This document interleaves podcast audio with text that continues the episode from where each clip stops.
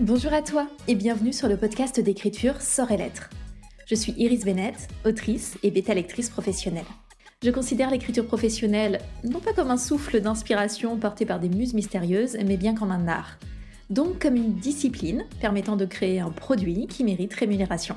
Si cette vision des choses t'intrigue ou te parle, alors installe-toi confortablement pour écouter l'épisode qui va suivre. Je te souhaite une excellente écoute. Aujourd'hui, on va parler des tomes compagnons et des séries. Euh, donc pour moi, il s'agit de véritables choix stratégiques qu'on s'oriente vers une publication en maison d'édition ou vers l'auto-édition. Je vais concentrer euh, le sujet sur l'auto-édition pour la suite, tout simplement parce que si vous travaillez sur un premier roman et que vous visez la publication en maison d'édition, si personne ne vous connaît, si vous êtes primo-auteur, primo-autrice, le sujet est assez simple. On en a déjà parlé sur ce podcast privilégier les one-shots. C'est ce qui passe le mieux et en plus, vous arriverez plus facilement à terminer votre manuscrit. Donc ça, c'est super important aussi pour vous donner confiance pour la suite. Et en plus, il n'est pas impossible, inconcevable, si votre univers est suffisamment riche et prometteur, que vous puissiez écrire d'autres romans dans ce même univers. Il y a même des maisons d'édition euh, qui demandent s'il serait possible d'envisager un second tome dans des cas de figure qui sont certes pas les plus courants, mais qui peuvent exister. Donc là où la réflexion se complique, c'est souvent quand on envisage l'auto-édition, mais waouh, mon chat vient, euh, enfin un de mes chats vient d'essayer de sauter sur le radiateur et c'est complètement rétamé. C'était terrible. Le, chat va bien, le chat va bien, pas de souci. Euh, je disais donc oui, la réflexion se complique souvent quand on envisage l'auto-édition, mais je pense quand même que les réflexions qui sont abordées euh, dans ce podcast peuvent vraiment servir à tout le monde sur cet épisode. J'en profite pour dire que j'ai été malade, j'ai la gorge complètement en vrac. Donc j'espère que au niveau de la voix, ce sera pas trop gênant. J'ai vraiment besoin de tourner ce podcast pour pas accumuler trop de retard. Donc j'espère que ce sera quand même assez agréable à écouter. On entend souvent dire, euh, notamment pour la stratégie d'auto-édition, que proposer une série, c'est un meilleur choix parce qu'il va permettre de fidéliser notre lectorat. Sauf qu'avec une série, vous aurez aussi ce qu'on appelle le taux de chute, donc des gens qui lâchent en cours de route, qui ne vont pas lire le tome 2 ou qui ne vont pas lire le tome 3, etc. Vous allez avoir une perte au fil des tomes. Ça amène souvent les auteurs, les autrices à envisager une autre solution, les tomes compagnons. Du coup, on va redéfinir un peu tout ça ensemble. Je vais vous partager aussi ce que moi j'ai expérimenté en tant qu'autrice, mais aussi beaucoup en tant que lectrice euh, jusqu'à présent, pour mettre en lumière certains avantages et certains inconvénients quant à ce choix du format, disons, de nos histoires.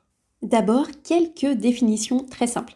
On va pas rentrer dans beaucoup de détails ici, mais n'hésitez pas à aller vous-même creuser le sujet si ça vous intéresse. Donc, les séries. Qu'est-ce qu'une série? Une série va regrouper plusieurs tomes qui se suivent chronologiquement et qui sont liés à une même intrigue. En général, on garde les mêmes personnages principaux. Il peut y avoir des changements au niveau des points de vue, des choses comme ça.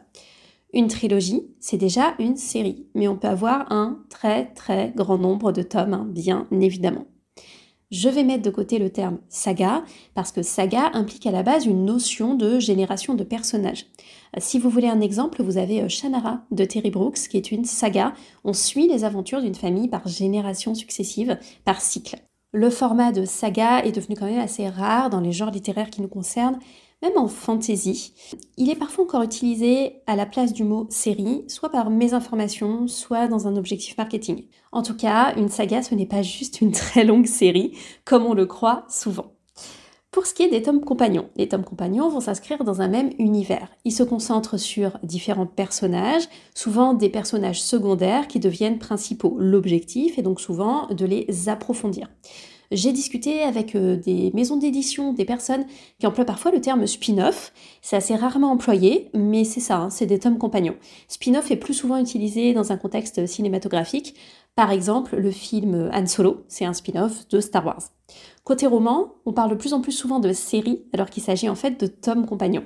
Notamment en romance, on va avoir par exemple quatre tomes, mais en fait c'est pas une série au sens où les tomes se suivent dans le cadre d'une intrigue complète. On aura plutôt par exemple quatre frères ou quatre amis et chaque tome correspondra à l'un d'eux. Faut garder en tête qu'en théorie, euh, les tomes compagnons se complètent, mais ils doivent être globalement indépendants. Euh, en romance, donc on voit ça de plus en plus souvent, des tomes compagnons, en fantasy aussi, et notamment en romantaisie, ça existe beaucoup. On voit aussi des formats un peu hybrides de type série suivis de tomes compagnons. Donc par exemple une trilogie, puis des tomes compagnons pour approfondir tel ou tel personnage. Donc maintenant qu'on a éclairci ces différents thèmes, on va passer à la partie un peu plus stratégique. Les séries, comme je disais, elles sont souvent recommandées pour fidéliser son lectorat. Et c'est vrai que les gens aiment ça, absolument. la perspective de s'immerger euh, longuement dans un univers, mais de manière fragmentée, donc au lieu de se lancer dans un énorme pavé, on va se lancer tome par tome, c'est un peu plus rassurant, ça donne une sensation de richesse, de profondeur, et ça fait vraiment envie. Mais il y a aussi plusieurs problèmes associés à la série. Déjà d'un point de vue écriture, c'est compliqué d'écrire une vraie trilogie correctement structurée. Donc je rappelle qu'une trilogie n'est pas un long roman coupé en trois. Le premier tome n'est pas censé être juste une mise en place. On doit aussi avoir la sensation d'une véritable étape qui s'achève à la fin du premier tome pour enchaîner sur le second. Donc par tome, on est censé avoir une structure narrative complète, une intrigue globale qui court sur les différents tomes et puis une intrigue sur chaque tome et une structure vraiment euh, euh, qui avec un début, un milieu et une fin quoi. Et c'est quelque chose qui est de plus en plus flouté, euh, je trouve, ces derniers temps. On a tendance à mettre de l'action dans le premier tome, mais sans réelle structure, et à jouer sur l'attente du lecteur par un cliffhanger au moment euh, euh, de la fin, on a une révélation, ça s'enchaîne, on a un retournement de situation, etc. pour donner quand même envie de lire la suite. Je trouve que c'est un pari qui est risqué. Il y a des personnes qui vont se laisser prendre au jeu et il y en a d'autres qui vont se sentir arnaquées et qui vont pas poursuivre. Et là, il y a plusieurs facteurs qui interviennent, je pense. Déjà la personnalité, évidemment, on n'est pas tous fait pareil, c'est normal. Aussi la disponibilité du tome suivant. Est-ce qu'il est déjà dispo ou pas encore? On va y revenir le marketing autour de la série dans sa globalité. Alors là, c'est surtout euh, au niveau des maisons d'édition où ils sont bons là-dessus. Si le marketing est très bien fait, qu'on propose un incroyable livre-objet, etc., beaucoup de lecteurs, de lectrices vont mettre leur frustration de côté euh, et vont attendre le tome suivant, malgré leur déception sur celui qui viennent peut-être de finir, parce qu'on joue sur le FOMO, donc le fear of missing out, la peur de passer à côté de quelque chose. On a peur de passer à côté du buzz. Et c'est un truc sur lequel, nous, en tant qu'auto-édité, on peut difficilement jouer. Très clairement, on n'a pas la force de frappe de jouer là-dessus. Mais je pense que même pour une soumission en maison d'édition, si vous arrivez avec votre premier tome, il est un peu... Euh, bon, voilà, sans plus, vous n'êtes pas connu, et tout se joue sur le cliffhanger de fin, vous allez peut-être pas convaincre. Vous voyez ce que je veux dire? Donc, c'est quand même quelque chose à réfléchir. Genre, dans quelle mesure est-ce qu'on a vraiment une force de frappe niveau marketing? Et il y a un autre point qui joue pour déterminer si on va aller sur le tome 2 ou pas. C'est la qualité globale ressentie de l'ensemble du tome qu'on vient de finir, évidemment. Si, en tant que lectrice, j'ai pas eu beaucoup d'intérêt pour un premier tome, mais que j'ai aimé la plume, euh, les personnages, que je sens un potentiel, etc., et que la suite est disponible ou dans pas trop longtemps, je me laisserai peut-être tenter par le tome suivant. Sinon, euh, probablement pas. En fait, la probabilité que le lecteur, la lectrice n'aille pas au-delà du premier tome, elle est quand même vraiment élevée. Et c'est compliqué, parce que c'est très long d'écrire une série, en fait. On peut en avoir marre d'un point de vue créatif déjà, si ça dure trop longtemps. Euh, ça dépend aussi combien de temps il vous faut pour finaliser un tome. Et puis le retour sur investissement. Imaginez vous lancer dans un projet qui va vous occuper pendant 3, 4, 5, 6 ans et au lancement du second tome, vous vous apercevez que très peu de gens vous ont suivi suite au premier. C'est hyper compliqué. Et vous avez aussi le poids des attentes qui va s'accumuler, la charge mentale, etc. Autre point, de plus en plus de lectrices préfèrent attendre la sortie complète d'une série avant de s'y mettre. Et ça, c'est l'enfer. Euh, mais entre nous, hein, ça c'est euh, à mon sens en grande partie le revers du bâton du cliffhanger de fin. Si on s'était pas mis à jouer avec ça, si on n'avait pas mis ça en place, parfois de manière aussi, je suis désolée, mais de manière aussi grossière, les gens se laisseraient davantage tenter parce qu'ils auraient un sentiment de conclusion. Maintenant qu'on les a habitués parfois à couper carrément une scène en plein milieu, mais bah, évidemment, ils ont plus envie de se faire piéger, et évidemment, ils attendent la suite. Et maintenant qu'il y a ce risque qui est là, bah, les gens ont tendance à attendre que la série complète soit sortie, et on ne peut pas les en blâmer. Si on procédait de manière un peu plus clean, peut-être que les gens se laisseraient encore davantage tenter parce qu'ils auraient un sentiment de conclusion à la fin du tome. Donc les séries, c'est très sympa, mais c'est pas non plus tout rose. Ça prend beaucoup de temps. Vous savez pas comment ce sera perçu, comment votre premier tome sera perçu. On doit fournir les tomes suivants rapidement parce que maintenant les gens sont habitués à ça, surtout avec ces histoires de cliffhanger. Donc bon, il y a des avantages et des inconvénients, mais je ne euh, je ne ferai pas la promotion de la série comme vraiment le truc à faire si vous voulez commencer à publier vos romans, pas du tout. Et je voudrais aussi amener un éclairage par rapport au marché anglophone. Alors, c'est une analyse assez récente que j'ai faite, mais euh, je me dis que ça peut peut-être vous intéresser quand même. Vous avez peut-être remarqué qu'en France, on fait beaucoup de bruit autour de traductions de succès étrangers. Et vous le savez peut-être pas, mais nombre d'entre eux sont de l'auto-édition de l'auto-édition, donc souvent de séries, très souvent, qui font des succès incroyables. Du coup, j'ai regardé un peu plus dans ces séries anglophones à succès, euh, qu'elles soient euh, en vue d'être traduites ou pas en France. Et j'ai parcouru beaucoup de commentaires, d'évaluations, de revues, de vlogs lecture, de lectrices anglophones, etc. J'en ai lu, j'en ai parcouru et ainsi de suite. Très souvent, les séries en question sont notoirement, c'est connu, c'est un fait connu, elles sont mal structurées. Elles sont même comparées à des fanfictions de plus ou moins bonne qualité, où l'histoire s'étire en longueur et où l'intrigue n'avance pas. Pas toutes, hein, évidemment. Mais euh, suffisamment de séries à succès, qui sont connues vraiment pour ça, et euh, qui rencontrent quand même un lectorat suffisamment pour que ce soit intrigant. Et ce que je constate, c'est que le format numérique disponible dans l'abonnement Kindle, plus la rapidité de mise à disposition des sommes suivantes, ça joue énormément. Donc pour peu qu'on ait quelques éléments assez catchy, assez sexy souvent dans la série, les gens peuvent se mettre à lire ça en mode plaisir coupable quoi. On n'en attend pas grand-chose, mais c'est dans l'abonnement, ça arrive vite, c'est sympa, c'est distrayant. Donc les gens se laissent tenter. Et j'ai vu beaucoup de comparaisons euh, du style, c'est un bad TV show, un mauvais show télévisé, mais qu'on adore regarder. Donc vraiment cette notion de plaisir coupable.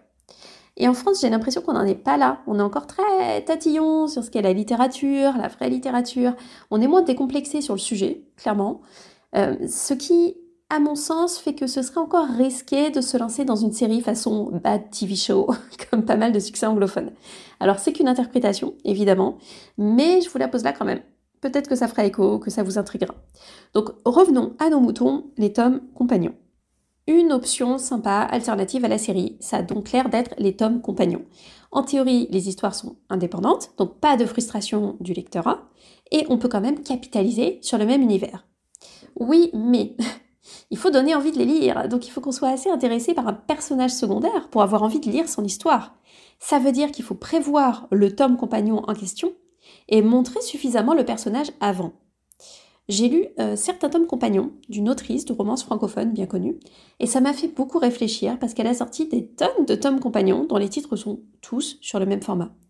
Mais quand j'en lisais un, ce qui m'a marqué, c'est que j'avais aucune envie de lire le tome portant sur tel ou tel personnage secondaire. Et tout simplement parce qu'en en fait, ils apparaissaient souvent trop peu, de manière pas assez marquante pour moi. Par exemple, on suit euh, l'histoire d'un gars qui est un bon pote, et ce bon pote, il a une scène au début, une scène à la fin, c'est juste un bon pote. Enfin, moi, ça me suffit pas pour avoir envie de lire son histoire à lui. Et je pense que ça suffit pour les gens qui sont déjà très fans, je pense, du style de l'autrice.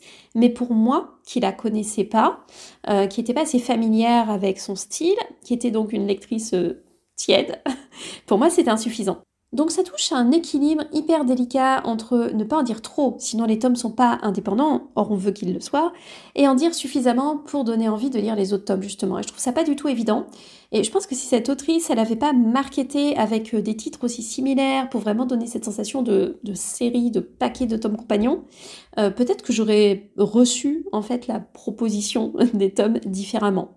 Euh, et je l'aurais pris comme faisant partie d'un même multiverse. Justement, ça va être un parti pris, de laisser des mentions d'autres personnages délicatement dans différents romans et de créer une espèce de multiverse, des easter eggs, vraiment que vos lectrices les plus assidus seront ravis de découvrir et de relever. C'est une option que j'aime bien. Euh, j'ajoute aussi sur les tomes compagnons un petit point sur les tonalités. C'est très intéressant d'avoir des histoires bien distinctes dans chaque tome, donc d'utiliser des tropes différents. En revanche, je préconise pas du tout de changer complètement d'ambiance. Encore une fois, ça va passer pour vos lecteuristes les plus engagés. Mais vous allez perdre le sentiment d'unité en termes d'émotions ressenties et vos tomes compagnons ne paraîtront pas cohérents. Donc faites-en ce que vous voulez, mais si vous avez un tome plutôt léger et que le tome compagnon c'est un drame, c'est pas cohérent pour votre lectorat et ce sera vraiment difficile à marketer. Alors, qu'est-ce que j'ai testé en tant qu'autrice? Euh, Hasard, boulot et sentiment, ça présente un groupe d'amis. Alexia, c'est le personnage principal de ce tome, mais Charlotte, elle occupe aussi une grande part du roman. Et au fil de l'histoire, j'ai réalisé que les personnages secondaires pourraient totalement faire l'objet de tomes compagnons, notamment le personnage de Louis. Il a un crush très évident sur Julia dans Hasard, Boulot et Sentiment. Julia est une collègue d'Alexia. Donc je savais qu'il y avait un tome compagnon à faire là-dessus. J'ai du coup commencé l'écriture de Accord, Café et Préjugés, le tome compagnon de Louis et Julia. Et ça a été vraiment dur parce que j'avais conçu ces personnages comme des personnages secondaires. Donc euh, voilà, dans le précédent, ils avaient des caractéristiques assez marquées qui ont rendu l'écriture du second très périlleux, parce que je les avais pas prévus comme des personnages principaux. En fait, j'avais pas la liberté d'un tome compagnon tel que je l'avais imaginé. Vraiment, là, de la théorie à la pratique, ça a été tout un truc assez différent. J'étais dépendante de ce que j'avais semé dans Hasard, Boulot et Sentiment. Et en même temps, c'est ces éléments qui donnaient envie euh, au lectorat d'avoir un tome compagnon. Vous voyez le dilemme. Un point en particulier qui m'a énormément euh, gênée sur Accord Café et Préjugés, c'était le personnage de Charlotte, parce que j'avais envie de parler de certaines choses qui lui sont arrivées dans Hasard, Boulot et Sentiment, mais la façon dont j'ai construit Hasard, Boulot et Sentiment fait que euh, si j'en dis trop sur Charlotte, je spoil vraiment les personnes qui vont arriver par Accord Café et Préjugés et qui n'auront pas encore lu Hasard, Boulot et Sentiment. Et donc j'ai vraiment dû tourner autour du pot de cette pauvre Charlotte ça m'a vraiment brisé le cœur parce que j'avais envie d'aborder certains points et je n'en ai pas eu l'occasion. Donc il est possible que dans un troisième tome, s'il y en a un, ou peut-être dans une espèce de novella qui viendrait boucler un petit peu le sujet, que je remette un peu Charlotte sur le devant de la scène pour faire une jolie conclusion sur tout le monde. Ce petit texte complémentaire viendrait vraiment s'adresser à toutes les personnes qui ont lu tous les tomes et qui donc ne craindraient plus le spoil. Ça peut être une possibilité. Que je veux dire, c'est que, contrairement à ce qu'on imagine parfois, l'écriture d'un tome compagnon n'est pas si libre que ça. Pour l'écriture d'un potentiel troisième et dernier tome compagnon, j'attendrai donc les retours des lectrices pour savoir s'il faut un tome compagnon sur Adrien ou pas nécessairement. Mon expérience en termes d'attente du lectorat sur les tomes suivants, elle est assez partagée. Euh, le premier tome amenait une fin, donc je me sentais pas pressée pour sortir la suite, mais j'étais quand même consciente que je pouvais pas attendre mille ans pour la sortir en fait.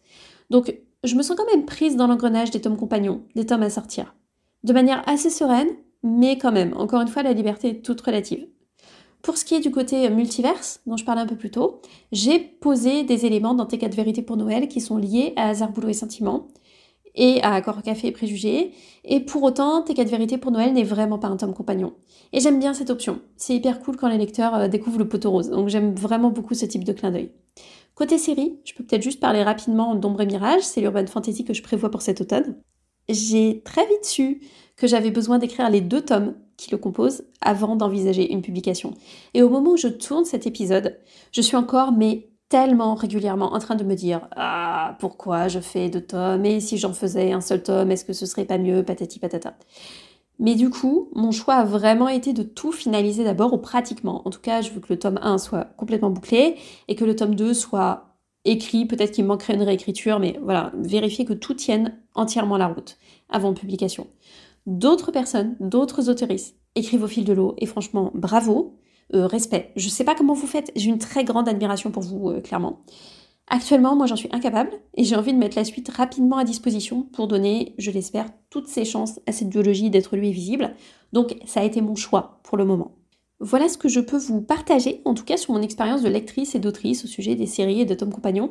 J'espère vous avoir donné du grain à moudre. En tout cas, vous pouvez tout à fait publier des one-shots en auto-édition sans problème. Quand j'ai publié Hasard Boulot et Sentiments, je l'ai présenté comme un one-shot. Et bien sûr, ma romance de Noël est un one-shot, même s'il prend place dans le multiverse du coup.